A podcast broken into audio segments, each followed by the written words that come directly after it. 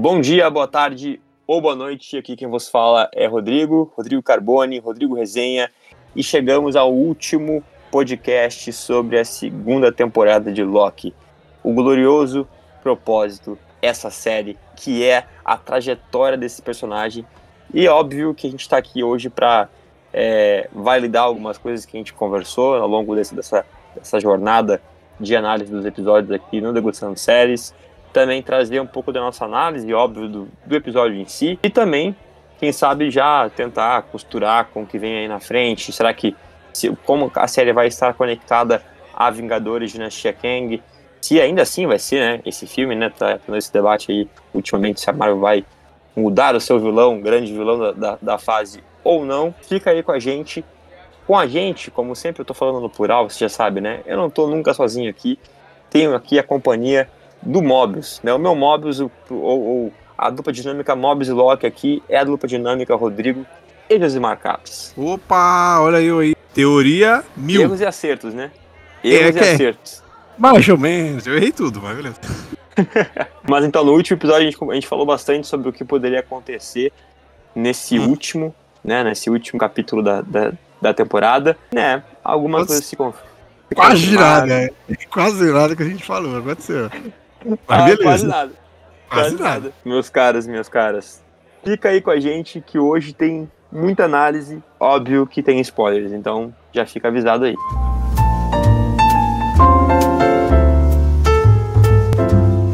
Degustando séries.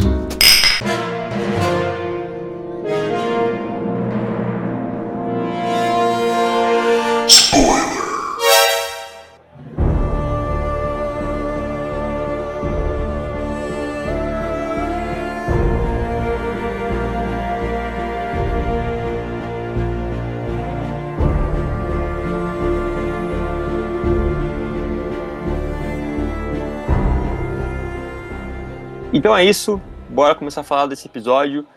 E assim, o Gismar já deu ali a ideia, né, que quase nada a gente acertou, mas Exato. uma coisa a gente acertou, que o início do episódio seria o loop, o loop e infinito de tentativa e erro, voltando várias vezes, várias vezes, várias vezes, incansavelmente até até acertar, até achar alguma coisa que conseguisse salvar a realidade, é o, multiverso, né, Josimar? Loki e... da marmota. é, o famoso efeito borboleta, né? O Vini tinha comentado isso na semana passada, uhum. né? Nosso querido Vini, do arroba 25 que era, né, ele levando a consciência dele pro passado, viajando, né, passado e futuro, navegando entre, entre, entre, entre o tempo. Mas o que a gente não imaginava, e eu acho que talvez ninguém pensava isso, é que iriam se passar séculos quando vem aquela, aquela, aquela, aquela mensagem ali, né, né, de séculos depois, quando ele está ali tentando aprender uh, uh, uh, com o Ouroboros, com o Victor Timely, com o Casey, como ele consegue também ter todo esse conhecimento físico, científico, que ele tome as decisões e antecipe a ida ao, ao teatro temporal, é, me surpreendeu muito. Né? Óbvio que você que, que está aí pensando, mas nossa, o Loki não envelheceu, o Loki ficou todos ficou séculos na frente, eh, está séculos à frente do, dos filmes da Marvel, das séries da Marvel. Ele é um deus, né? lembrar. Né? É, ele é um deus. Primeiro, primeiro ponto, ele é um deus. Segundo ponto, lembre-se, o tempo passa diferente na AVT. Então, séculos, né, que a gente tem ali de ideia na AVT, não quer dizer, não reflete que também tenham sido séculos. Então, assim, se ah, o, o, os personagens, é, espaço e tempo não funcionam de forma de forma uh, linear, tanto que quando o Loki começou a fazer as viagens de loop de loop temporal, ele conseguia navegar em vários pontos da história, né? Ele voltou para vários pontos da história, não, não e, e isso não, uhum. não atrapalhava, né? De certa forma o, o futuro ou o passado. Era Exato. claro. Consciência, né? Aquilo que aquilo que você falou no. Exato. Exato. Ele praticamente viveu, Josimar, aquilo que, que o, o Doutor Estranho, né, visualizou lá em Guerra Infinita, né? Quando Sim. ele vê lá as, as, milhões e milhões de possibilidades deles vencerem a guerra e encontrar só uma, ali de fato foi praticamente a mesma coisa, só que, só que didaticamente, né? O Loki ali vi, indo e vindo, vivendo, errando, né? E o plano e o plano não funcionando, né? Isso quer dizer então que o, que o doutor ele tá viajando a consciência dele? Ele não está prevendo? Ele viajou todas essas vezes? Olha, como ele tá com a joia, ele, tá, ele estava com a joia do tempo, até a forma como ele estava ali, né, meditando, e a gente via ele tremendo, mudando, eu, eu sinto que ele viveu aquilo. Sim. Acho que da, da mesma forma, da, da, mesma forma que a gente fala que o, que o tempo passa diferente na VT, ao utilizar uhum. a, a joia do tempo, o Doutor Estranho também acho que levou a consciência dele em diferentes cenários, em diferentes realidades e sofreu, né? E viu tudo o que aconteceu para entender como que, como que a história tinha que acontecer, né? Como que a história uhum. deveria acontecer para eles vencer, vencer a, a guerra com Thanos. Uma teoria com, do infinito, vamos deixar para frente porque é aquela parada que acontece. Bom, beleza, beleza. Deixamos para depois, então, um pouquinho, daqui a pouquinho, daqui a pouquinho. Você que está nos ouvindo, daqui a pouquinho tem essa, essa teoria, essa conexão que o Josimar vai fazer com a joia do tempo. E também, daqui a pouquinho não, mas agora eu vou fazer aquele convite de sempre, aquele convite clássico para você nos seguir nas redes sociais. Segue aí no Instagram, arroba multiverso.dageek e arroba resenha pós-créditos, nossos perfis. Resenha pós-créditos, meu perfil, Multiverso da Geek, o perfil do Josimar, meu, né, de toda a equipe aqui da Geek que participa do nosso Podiverso da Geek. Então, para seguir nossos conteúdos lá, conhecer nosso trabalho, já entra lá, segue, curte, comenta os, os conteúdos. Tem também TikTok, tem também uh, YouTube. Só colocar lá Multiverso da Geek e também resenha pós-créditos, beleza? Seguindo aqui, uma coisa que eu queria trazer, antes da gente falar, obviamente, do final, que é, que é, que é a consagração de tudo que, que, o, que o Loki consegue fazer e uhum. da trajetória dele, né? Da jornada dele. O, o, o, que me chamou a atenção nesse episódio foi a forma foi ele foi conduzido a tomar aquela decisão no final. Então ele ele inicia tendo que viver séculos de tentativa e erro e perdendo. Sério, a, o velho o velho dilema de um Loki está sempre destinado a perder. Que a gente também já tinha ouvido essa frase no último episódio e em outras oportunidades. Mas aqui ele acaba tendo que viver essa tentativa de, de erro e acerto, mais que mais erros. Uhum. Mas chega um ponto que ele quase consegue. Quer dizer, chega um ponto que ele consegue. Né? Ele consegue. Eles conseguem. E, depois de séculos de tentativa e erro, de ele tentando Sim. entender como o teatro temporal funciona e tudo, eles conseguem chegar, né? O Victor Time ele chega até o teatro temporal, ele ejeta lá o, o multiplicador do, né, o, é, que vai expandir ali o, a capacidade do, do teatro temporal, consegue, Isso. com muito esforço, com muita luta, eles comemoram, o teatro temporal começa a, né, conseguir lidar com mais realidades, conseguir uhum. lidar com o multiverso, ele entra em, entra em, em, colapso de novo e o Loki se sente derrotado. Porque até o Victor, Victor Time ele conversa, fala sobre isso, né? Ele fala, ah, é, as realidades elas vão seguir se multiplicando. Elas uhum. vão seguir, é, é, é, infinito. Não tem um número X de realidades. A gente não uhum. pode chegar e dizer assim, ó, teatro temporal, a, a, tua capacidade agora ela vai ser de mil realidades ao mesmo tempo. Mas nunca vai ser mil. Vai sempre ter mais. E o teatro temporal não acompanha essa, essa infinitude né, de, de multiplicação das, das realidades. Isso faz com que o Loki volte do tempo. Várias vezes. Várias vezes mas volte no tempo por uma fase bem específica, que é uhum. quando a Sylvie mata o aquele que permanece. Sim. E aí naquele momento é, é, é tipo é, é, é, um plano, né? Ele tentou consertar o teatro temporal, viu que uhum. não tinha como, voltou, né, para estaca, digamos, estaca zero, que seria não matar o arqueiro que permanece. E aí, consequentemente, eles conseguiriam. É, ele contava com que aquele que permanece resolvesse a situação e e o multiverso ficasse em pé, né? E aí aqui, aqui para mim foi muito bem, muito bom isso no episódio. Ele não conseguiria manter o aquele que permanece vivo, manter a Sylvie viva, né? A Sylvie enquanto estivesse viva ia ia matar o aquele que permanece. Ela ia ela estava destinada, mas o Loki de tanto que ele viajou no tempo, de tanto que ele viveu aquelas aquelas aquelas cenas, aqueles cenários, é, ele conseguiu meio que passar a perna no aquele que permanece. Porque aquele que permanece chega, chega no momento do, do episódio que ele pega, para mim, que para mim era o, o, talvez o, uma coisa que estava muito muito óbvia, porque era questionável, né? a, todo mundo, muita, muitas pessoas falaram isso no final da primeira temporada, de que, nossa, se ele era aquele que permanece, ele era o, né, o bambambam da situação toda, ele foi lá e deixou a Sylvie matar ele. Sim. Né? Ele não interviu. E Exato. aí depois, aqui, com o que aparece nesse episódio, a gente vê que era o plano dele. Durante Isso. todo momento, era aquilo que a gente falava, aquele que permanece estava pavimentando o caminho. Ele sabia que ele deveria perder em um momento específico para depois ganhar. Então, tanto que até no último episódio com o Vini aqui, eu falei, ele tira o tampad do bra o bracelete que ele de tampad dele do- da mão dele, coloca em cima da mesa perto da Sylvie, muito de forma tendenciosa. Já programado lá o, período do tempo que, que ele saberia que a, que a Sylvie iria ejetar o Loki. E aí quando o Loki pega e confronta ele agora no final dessa temporada e fala assim, ah, tu vai deixar, tu vai ficar aí parado, não sei o que, ele descobre, né, ele vê, no caso, que o, o Loki já não é mais, é, já é aquele Loki que ele sabe que estaria ali em, em, em em um momento. Já tinha vivido várias realidades, várias situações e visto que não tinha outra escapatória sem ser que o, aquele que permanece ficasse vivo. Então é, é, o Loki consegue, depois né, tem aquela conversa com ele ali e tal, e o Loki vê que né, era tudo um plano dele, mas o Loki consegue também enganar ele, né? Porque chega num ponto em que o Loki diz pra ele, ele, ele fala pro Loki assim, ah, você não conseguiu fazer tal coisa ainda? E faz, né? Tipo, surpreende ele, né? E aí descobre o que, o que, o que era o X da questão. O, o teatro temporal, ele não era ele não é um mecanismo para que mantenha o, o multiverso ou as linhas do tempo saudáveis, né, existindo, né, mantenha o universo existindo. O teatro temporal é um mecanismo de segurança. Poda, né, é, se, se caso não há, caso não fosse possível né, a AVT, até o aquele permanece fala isso, a AVT era um efeito colateral.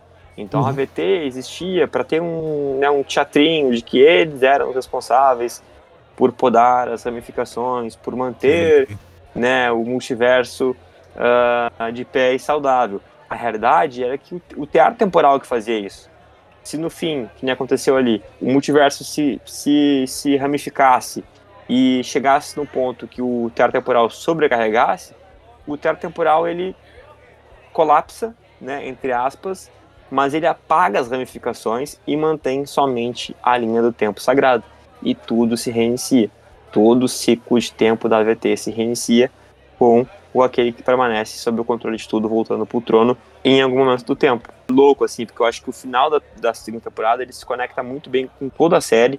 Ele, Uhum. ele fecha, né, de fato, esse ciclo do personagem, mas também da série das duas temporadas. Né, Josmar? Agora deixar, deixar tudo bem pra mim trazer a tua teoria e dar o glorioso propósito pro Loki, né? Dar né, O essa, sacrifício. essa, o sacrifício, né? Ele que não queria ficar sozinho, acabou ficando sozinho. Mas conseguiu o trono. Mas conseguiu o trono. Agora ele virou o tier temporal, né? Que você olha lá, tem a, tem a forma quando aparece por fora, tudo verde. Antes era meio amarelado, e agora é tudo verde, que é na cor principal do Loki aí. E lá dentro ele no trono segurando todas as linhas do tempo que ficaram verde de ele usar o poder dele pra para deixá-las entre aspas saudáveis, né? Ele faz esse sacrifício porque agora Loki tá lá, Loki não pode sair de lá, não pode sair do trono, ele não pode soltar as linhas do tempo mais. Então, ele não morreu, como teve muita gente que falou, mas ele tá lá, sabe? Não existe entre aspas mais, né? Deus do tempo, não sei como é que vocês podem chamar. Mas é interessante, mestre. Conforme a gente vê que toda a jornada dele é criada nessa temporada, e na primeira também, aquele Loki ganancioso, aquele Loki que queria governar e várias outras coisas, aquele Loki que usava ornamentos dourados em sua roupa, queria se mostrar imponente como Deus poderoso. Aqui a gente vê a modificação quando ele começa a andar, né, e começa o todo aquela força temporal começa a bater no corpo dele, e ele vai criando aquela roupa, é um cara humilde. Ele virou um cara humilde que tá indo pro sacrifício. A roupa dele é diferente. Ele tá usando sapatilha, velho. Loki tá usando sapatilhas confortáveis. O capacete dele com chifre, ele lembra um pouco de couro. Então você vê que a roupa dele já não é aquela roupa espalhafatosa, dourada de ornamentos, estilo mesmo um deus. Você teve essa evolução com esse personagem que pra mim ficou meio colocado na roupa dele ali. O trono sim é meio dourado, mas quando ele senta ele fica diferente porque ele começa a segurar nas linhas do tempo, né? Essa ideia deles de mostrar na roupa a evolução do personagem. Né, como é que foi o Loki pro sacrifício com esse ornamento diferente do que a gente via daquele Loki lá do, dos Vingadores, a roupa que ele usa. Eu achei isso bem interessante. A minha teoria, Messi, era a questão seguinte. Você vê que tudo, a cor do Loki já é verde, por natureza, né? A cor dele é meio que verde. Sim. Mas ele ganha poderes tempo, né? Aqui na, nessa temporada. É, o viajar a consciência entre os multiversos, ali no, no final de, do. No final, na metade, né? Ele aprende a parar o tempo, ele aprende ali a, a meio que congelar o tempo. Tu acha que, de uma certa forma, a ideia das joias do infinito, a Marvel tá recriando as joias do infinito com personagens do seu universo? E o Loki agora seria a nova joia do tempo, que é verde? E a Wanda lá é a nova joia vermelha do Éter? Olha, eu tinha. Eu tinha ouvido essa teoria, né? Esse papo pela internet para mim faz sentido, assim, né? E as joias uh, não existem mais, né? Exato, exato. É aquela coisa, assim, não, a gente não vai dizer o Loki tem os poderes dele por causa da joia do tempo. Não. Sim, não mas não é, um, é, uma, é uma grande analogia, né? uma metáfora. Uhum. Né? Então, de, de forma figurada, também os, os personagens agora estão se tornando essas joias do infinito. Então, Sim. talvez o que pode ser também um sinal de que lá na frente, quando tiver uma grande batalha, esses são os, esses personagens vão ser os pilares para vencer a guerra. Porque né, o comentou o Loki com a, com a cor verde na, na Joia do Tempo, a Wanda com a, com a, parecida com a Joia Vermelha, né? Aquela do. Me faltou, me faltou a palavra. A vermelha é do Éter, mas qual que. É, a vermelha era do que mesmo? Era Esqueci do. Já. Da realidade? Isso, da realidade, que faz sentido, né? Da realidade. Que faz, faz sentido com a Wanda. E também fizeram, fizeram com a. Agora, recentemente, fizeram com a Mônica Rambeau, a Photon, com a joia azul, se eu não me engano. Ah, verdade, cara. Por causa dos poderes dela. Né? Então eu também tinha visto. Eu tinha visto até uma foto, assim, um print que tava na internet, rodando, rodando na internet aí. Que eram os três, que era a Mônica Rambeau, a Wanda e o Loki. E aí cada uma das joias ali do lado deles, assim. Fazendo Caraca, esse, esse sentido figurado ali de, de poder. Porque até porque a Mônica Rambeau também é, né, o, um, uma das personagens mais fortes que estão que estão aí na, no MCU agora, né? Sim. E o poder dela, se a gente para pra pensar, a joia azul é a, é a joia do, do espaço, né? Uhum, faz sentido.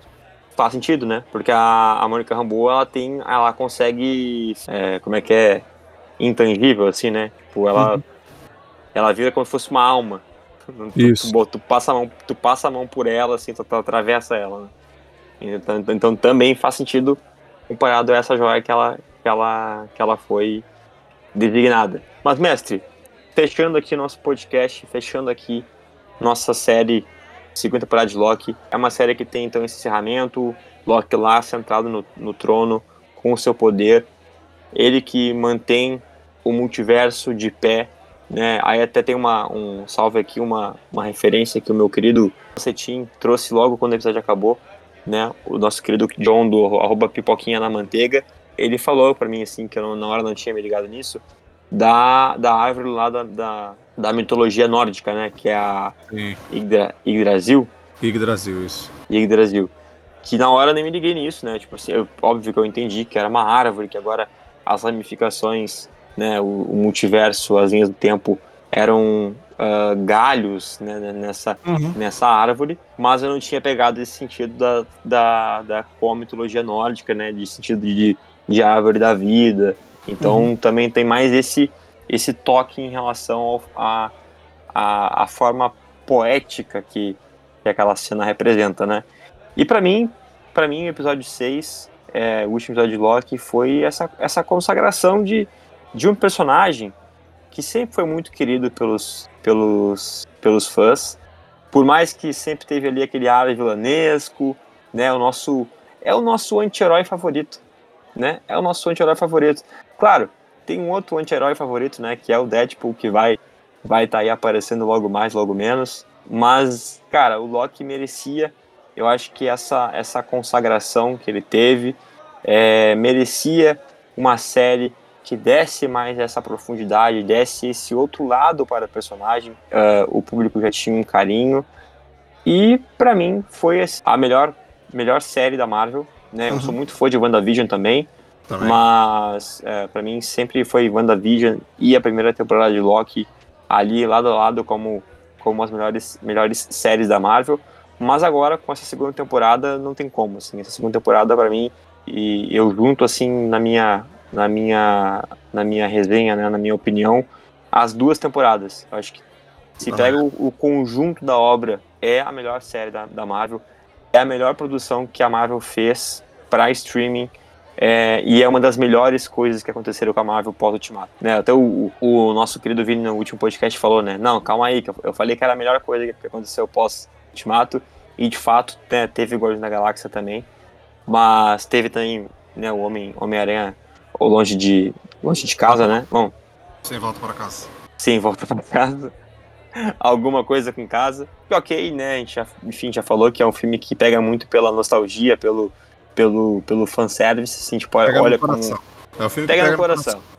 Pega no coração, exato. A gente não pode olhar como um filme mesmo, porque senão aí exato, A, gente, a gente começa a apontar defeito. É, não, Mas eu, não é... eu não quero, né? Eu não quero, eu, eu não quero.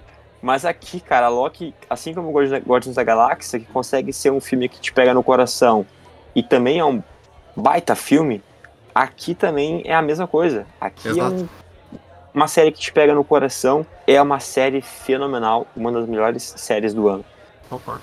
Concordo. E é isso. Tem, para, dar, tem... para, dar, para dar briga, Loki é a melhor série que a gente tem na Marvel. E o Guardiões da Galáxia é a melhor trilogia. Fechou. Para dar briga. Fechamos. Fechamos. Fechamos. Fechamos agora. Até porque o Guardião da Galáxia tem três filmes muito bons. Uhum. O segundo, talvez, assim. Eu, tem seus eu... poréns, mas ainda é legal, né? Mas ainda, é legal, mas ainda, ainda é, muito, mas ainda é muito bom. Sim. E aí depois se a gente fala pensar numa outra trilogia, cara, Homem de Ferro é bom, mas aí tem o 2 e o 3 que são questionáveis. É, o 2 e... tem seus defeitos, aí o 3 ele caga em tudo nos defeitos. É, e aí depois, sei lá, Capitão América, né? Mas a Capitão América. Ah, o Capitão cara, América é eventos, né? O eventos, é, tipo... é mais um filme pé no chão, sessão da tarde, sessão da tarde no. Aqui no sentido bom da palavra, né? Porque quem viveu a sessão da tarde aí sabe que os primórdios da sessão da tarde não, não é ruim. Tem, tem gente, quando a gente fala é um filme sessão da tarde, a pessoa acha que a gente tá xingando o filme. Mas não é, estamos elogiando, entendeu? Quem Exato. viveu ali a época de ouro da sessão da tarde sabe disso. Então a gente elogia o filme quando a gente fala que é um filme estilo Sessão da Tarde. Então o primeiro eu acho nessa vibe, tipo um filme bem Sessão da Tarde. O segundo é um dos melhores filmes da Marvel, um dos melhores roteiros que tem na filme da Marvel. Sim. É o Soldado Invernal. E o terceiro é um filme evento, é. né? É Capitão América, mas é um filme evento. Que mistura um monte de coisa. Então, tipo, ele não é somente um filme do Capitão América. Exato, ah. exato. Então, assim, é a consagração e o futuro. E o futuro, meus caros e minhas caras, só o tempo dirá. Só o Loki dirá. Só o Zé